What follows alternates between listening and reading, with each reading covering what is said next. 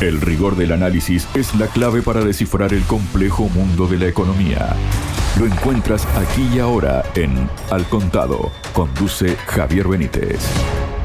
Hola, bienvenidos. Les habla Javier Benítez. El reconocido inversor y escritor estadounidense Robert Kiyosaki ha advertido al mundo financiero de que se avecina la mayor crisis de la historia mundial y ha revelado a los inversores una combinación que según él puede ayudar a sobrevivirla. Para hablar sobre este tema y asuntos vinculados, estoy junto al doctor Miguel Jaimes, director del Diplomado de Geopolítica del Petróleo. Miguel, bienvenido a Radio Sputnik. ¿Cómo estás? Saludos, un abrazo desde Venezuela. Muchas gracias, Miguel. Bueno, según Kiyosaki, Miguel, los expertos financieros que por siempre y para siempre han promovido la idea de que los inversores inteligentes inviertan el 60% de su dinero en bonos y el 40% en acciones, están navegando en un barco de tontos y serán los mayores perdedores. Esto fue lo que escribió en su cuenta de X, la red social ex Twitter. Escribió, antes de hundirse con el barco, considere un cambio a un 75% en oro, plata y bitcoins y un 25% en acciones inmobiliarias o petroleras. El prominente inversor aseguró que esta combinación puede permitir sobrevivir a la mayor crisis de la historia mundial. Teniendo en cuenta el actual contexto de conflictos, de mercados y de precios de recursos energéticos y demás, aparte también de la desdolarización que está siendo cada vez mayor, ¿qué nos puedes comentar, Miguel, de todo esto? Un nuevo Bretton Woods renovado, repotenciado. Primeramente el oro. Así fueron los acuerdos después de la Segunda Guerra Mundial con Bretton Woods. Eh, y ahora introducirle el tema de, del petróleo energético, del gas, de los hidrocarburos, porque el crecimiento poblacional es gigantesco y lo que se proyecta, más aún lo que se proyecta, sigue en un cuantioso aumento. El tema inmobiliario, eh, el de los el de los Bitcoin, también igualmente, pues indudablemente que allí está el comercio del mundo, eh, eh, ahí está eh, el desarrollo financiero del planeta. Quien logre conseguir esto, o buena parte de esta tajada, de, esto, de estos mordiscos financieros, eh, se proyecta para el control financiero de las próximas décadas. Eso es lo que se está armando en este momento. Por eso la guerra en Ucrania, eh, una guerra prolongada, aficiada, y ahora la guerra de, Israel contra Palestina. Ahora, eh, el problema no es meterse con Palestina, es un pueblo este, prácticamente desarmado frente a, Israel, ¿no? Sino el modelo que se hace, que se vende de una masacre, o sea, dieron el, fascismo, eh, los sionistas dieron el paso que le, faltaba al, mundo. E, eso es grave y delicado, ¿no? La, masacre que vemos contra niños, mujeres, jóvenes, y esto va a proyectar esto está preparando la guerra para los próximos 20 y 30 años. Eh, lo que se está haciendo ahorita, en este momento, está asegurando, proyectando lo que va a pasar dentro de 20 años. Es decir, que, va, o sea, que, el mundo seguirá en los próximos 20, 30 años en guerra, en conflicto, en desaveniencia. Ahora, viene otro aspecto delicado también, que es lo que se está debatiendo allí eh, eh, la incorporación de, Líbano, que, que, capital Beirut, que está allí límite con, con, Israel hacia, hacia el sur, eh, también la entrada al conflicto de Yemen, quien, que, quien está allá abajo en la, en, la garganta del cuerno de, de, África, hacia el Océano Índico, es decir, que está en ese canal, ¿no? Y al frente está Somalia, ¿no? Bueno, eh, es un sitio estratégico que los yemeníes pueden jugar allí un papel duro como lo hace Irán en el estrecho de, de Hormuz. Y, lo que se quiere realmente es incorporar, bueno, Yemen se incorpora a la guerra, también se, se, incorpora eh, Líbano, no se va a quedar atrás, De hecho, hay, una gran asamblea que se va a dar eh, el día 3 de, noviembre de este año ahí en esa, en, esa, en esa área con, con Hezbollah, quienes, quienes van a responder duro. Y bueno, ¿y qué se quiere ahora? Bueno, ir en contra de Irán. Cuando Irán participa en la guerra, ah, bueno, la, la configuración bélica va a cambiar, porque Irán tiene un gran músculo ya Estados Unidos perdió Arabia Saudita. Y de ahí es donde, donde, donde se viene todo, todo, el, todo, el, todo el panorama, ¿no? ¿Por qué derrocar a Mubarak en Egipto?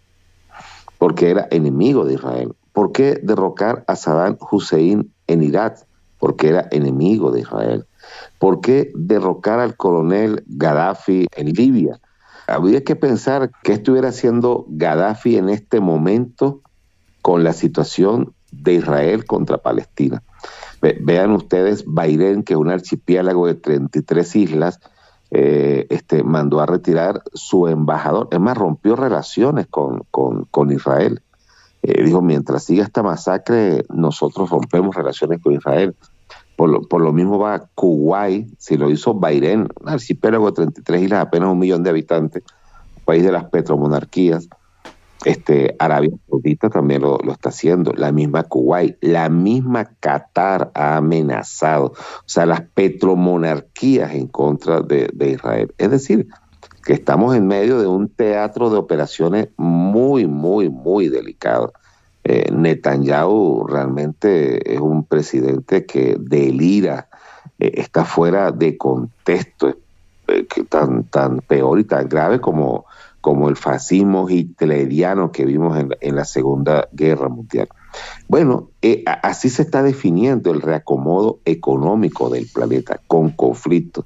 No, se está pidiendo permiso, no, no, no hay comisiones, no, no, no es que hayan acuerdos, acuerdos o que cada uno se da una parte. No, no, porque es que el mercado de la guerra, el imperialismo no conoce otro momento que no sea que recuperar su escenario, su participación, este, su intromisión, su control, eh, este, a partir del modelo que siempre han ensayado y que han tecnificado cada vez más, la guerra el conflicto, las amenazas, las sanciones extraterritoriales, sus leyes mundiales, eh, toda eh, la creación de, sus flotas militares, bélicas sobre, sobre el planeta, el nivel tan exagerado de, de, armas que se han creado en contra de quienes están luchando, de seres humanos. Un ser humano que realmente este, es tan, tan, tan débil, porque usted coge un fósforo, un cerillo o, la punta de un cigarro y te lo colocas, en te llega a tu piel y, te hace una herida. ahora, imagínate un armamento de esto, esta, esta, este tema balístico, misilístico. O sea, realmente Europa y los Estados Unidos este, han exagerado, han abusado con, con el tema de sobrevivencia del hombre, amenazado totalmente por las armas. Eh, esto que se televisa, que se pone en vivo y en directo de los crímenes que se están haciendo contra Palestina, no más que es una muestra una advertencia hacia, hacia el mundo, ¿no? O sea, nosotros somos los grandes, somos los duros y, y bueno, y vamos a ir contra los demás. Por, eso los comandos unificados, los SECON, los WESCON, el de Honolulu en Hawái, el de Stuttgart en Alemania, el de la Yugoslavia, eh, el Africón, el, otro que tenían allí en, en, Afganistán, que ahora lo mudaron al frente de China para, para presionar. Eh, toda, una, toda una diplomacia atrevida de guerra, de conflicto. Bueno, ellos han sido expertos en todo eso, que si cruzar la línea roja, eh, que si cruzar sus líneas de seguridad. Bueno, eso es lo que han vendido, e, eso es lo que venden los Estados Unidos desde, desde finales de 1800 después de, la guerra de secesión. desde ahí está muy claro, lo dice Mackinder, lo dice Alfred Mahan, una flota para dominar sus áreas de influencia, sus países, sus regiones, y, desde entonces no han descansado, no, han dicho se han equivocado, ¿no? porque están en Guantánamo, en Cuba, tienen 100 años y no han dicho se han equivocado. Eh, quieren controlar los pasos de Yucatán, La Mona, las islas de Barlovento, la costa este de Estados Unidos, y no han dicho se han equivocado. Miguel, a propósito del oro, ¿no? que es de lo que estamos hablando en este momento, hay cuestiones sintomáticas que están ocurriendo y que están demostrando hacia dónde van las cosas, ¿no? A nivel geoeconómico global. La cuestión es que los bancos centrales se han lanzado en bloque a llenar sus arcas de oro. Ante un tiempo de incertidumbre económica y geopolítica, las instituciones monetarias están acudiendo en masa al mercado de la materia prima para guarecerse en el valor refugio por excelencia. Según los últimos datos del Consejo Mundial de Oro, solo en el tercer trimestre estos actores han comprado cerca de 337 toneladas, un trimestre histórico que ha consolidado una tendencia, pues en lo que va de año ya han adquirido cerca de 800 toneladas, un récord absoluto en los primeros nueve meses del año. Estas subidas se han acelerado especialmente tras estos conflictos que tú has mencionado, ¿no? Pero Ney Naylor Leland, gestor de inversiones oro y plata de Jupiter Asset Management, explica que Arabia Saudí, China y Japón han reducido sus posiciones en bonos del Tesoro estadounidense en fechas recientes, aunque China y Japón siguen siendo los mayores compradores extranjeros de estos valores. Los dos casos paradigmáticos son China y Japón, se están deshaciendo de los bonos, aunque sus motivos no coinciden totalmente, sin embargo, Naylor Leland tiene claro qué paso han seguido a continuación, mirar al oro. El bono de Estados Unidos ha alcanzado una rentabilidad que no se veía desde 2007, superando por momentos el 5%. Una subida histórica de tipos de interés ha sido el principal causante detrás de este movimiento. Sin embargo, otro factor ha sido la retirada masiva del Banco de Japón. El país nipón, el mayor tenedor de bonos estadounidenses según datos de agosto, con 1,1 billones de dólares, se está deshaciendo de posiciones a marchas forzadas para estar menos expuestos al dólar, además de apoyar sus bonos y su moneda que no ha caído un 15% frente al dólar desde sus máximos del año. Sin embargo, el caso paradigmático es China, el país que más oro ha comprado en los últimos nueve meses. Solo desde Pekín se han comprado cerca de 181 toneladas, llevando sus tenencias al 4% de todas sus reservas. Los propios analistas del Consejo Mundial del año han expresado su sorpresa afirmando que, sin duda, estos movimientos son significativamente más altos de lo que la demanda anual de los consumidores y las compras oficiales podrían sugerir, pero atención que, al margen de las desavenencias geopolíticas, hay otro factor que ha desatado la demanda en territorio asiático. En China los usuarios se han lanzado en masa por el oro en un momento de incertidumbre donde una crisis de mercado inmobiliario ha incrementado el atractivo de esta materia prima. Por su parte, desde FX Street atribuyen el reciente repunte del oro en que, al igual que Japón, China ha necesitado apoyar su moneda, que se ha desplomado un 8,4% frente al dólar desde máximos anuales. Sin embargo, expertos como los de Júpiter explican que este fenómeno viene impulsado por el temor a las sanciones de Estados Unidos. La decisión de la administración Biden de congelar los activos mantenidos por el Banco Central ruso en Estados Unidos en respuesta al conflicto en Ucrania provocó que algunos países acreedores recelaran de una dependencia excesiva del dólar y volvieran la vista hacia la verdadera moneda sin riesgo, el oro. Y esto es lo que están ya reconociendo, ¿no? A la vista desde Occidente de el error estratégico que ha cometido Estados Unidos con esta congelación de, capital ruso, ¿no? Y que puede llevar o está llevando ya a consecuencias que son las que no quería precisamente Estados Unidos, Miguel.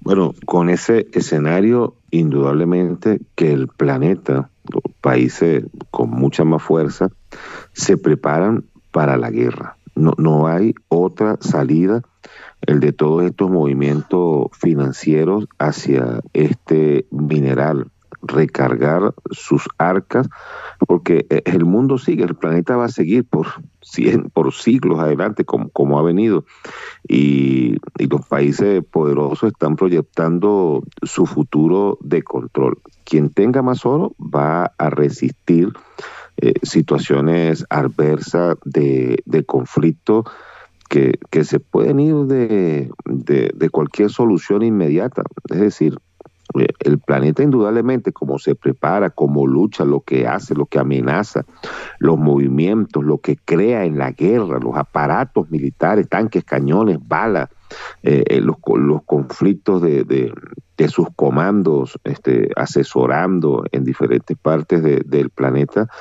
y, avivando realidades de, de pues está, nos, nos, enfoca, nos dirige, planifica, coordina, gerencia eh, una tercera guerra mundial. O sea, es indudable que hacia allá va el, va el planeta. Para, aquí hay suficiente espacio y tierra para que vivan el doble, el triple los habitantes que hay, que hay en este momento sobre el mundo pero no, no hay una gerencia y una tolerancia al excesivo crecimiento poblacional y están tratando de, arrasarlo porque es que eh, esos millones que están afuera son los que están en este momento exigiendo cuentas. No, es el mismo ser humano de hace 50 años atrás, cuando, cuando la bomba, más de 50 años atrás, cuando la bomba atómica, cuando la Segunda Guerra Mundial, que es un punto de, referencia y que a eso acompañó a todos los conflictos del siglo pasado y un conflicto llevó a otro, sobre todo los sucedidos en, África. ¿no? Ahora, ahora el tema de las redes sociales, el tema de la información, el tema de, nuevo, de nuevos derechos hacia sectores más débiles de la, de la, de la sociedad está mucho más activo. Eh, el tema migratorio o sea, el tema migratorio es algo, wow, bastante eh, desconsolante y que eso indudablemente va a marcar eh, todo esto que está sucediendo ahora, esta recompra mil millonaria de toneladas de oro. Se estima que sobre el planeta hay no menos de, ingenierilmente, no menos de 56 mil millones de, toneladas de, de oro de, ese porcentaje, Venezuela tiene, tiene en su subsuelo casi el 10% del mundo. ¿eh? E, está aquí en Venezuela, ¿no? Por eso el conflicto con, con, Guyana, quien vende oro hacia el, Atlántico, que, que, saca desde, desde Venezuela. Y ahora Venezuela le va a impedir esto. Entonces ellos se mueven de una manera muy brusca para no, no detener su, sus ingresos. Eso por poner un, ejemplo en chiquito, en, pequeño. Ya, esto lo había previsto, ya estos movimientos los había previsto hace no menos de unos ocho años Vladimir Putin, quien hizo jugadas económicas y se reabastecieron sus bóvedas de toneladas de oro, eh, inmenso lo que él ya había comprado, porque bueno, pues sabía como, como, como potencia, como país estratega del mundo, hacia dónde va, iba su región. Y, no se ha equivocado. O sea, Rusia se ha aprovisionado de una cantidad gigantesca de, oro en varios movimientos y transacciones financieras, porque se sabe lo que, lo que viene sobre el planeta.